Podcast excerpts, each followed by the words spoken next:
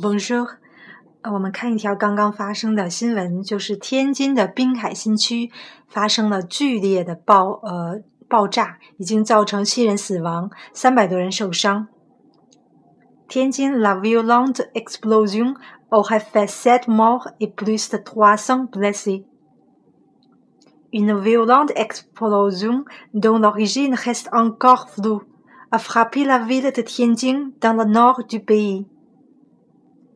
那么这个爆炸的原因，l'origine reste encore floue，还没有查明，但是已经造成这个北部的城市深陷灾难之中。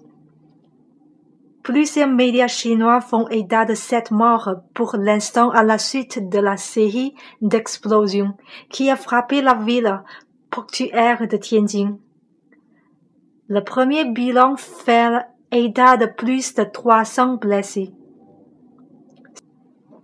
那么接下来会有一些后续报道，希望大家可以在网上更多关注。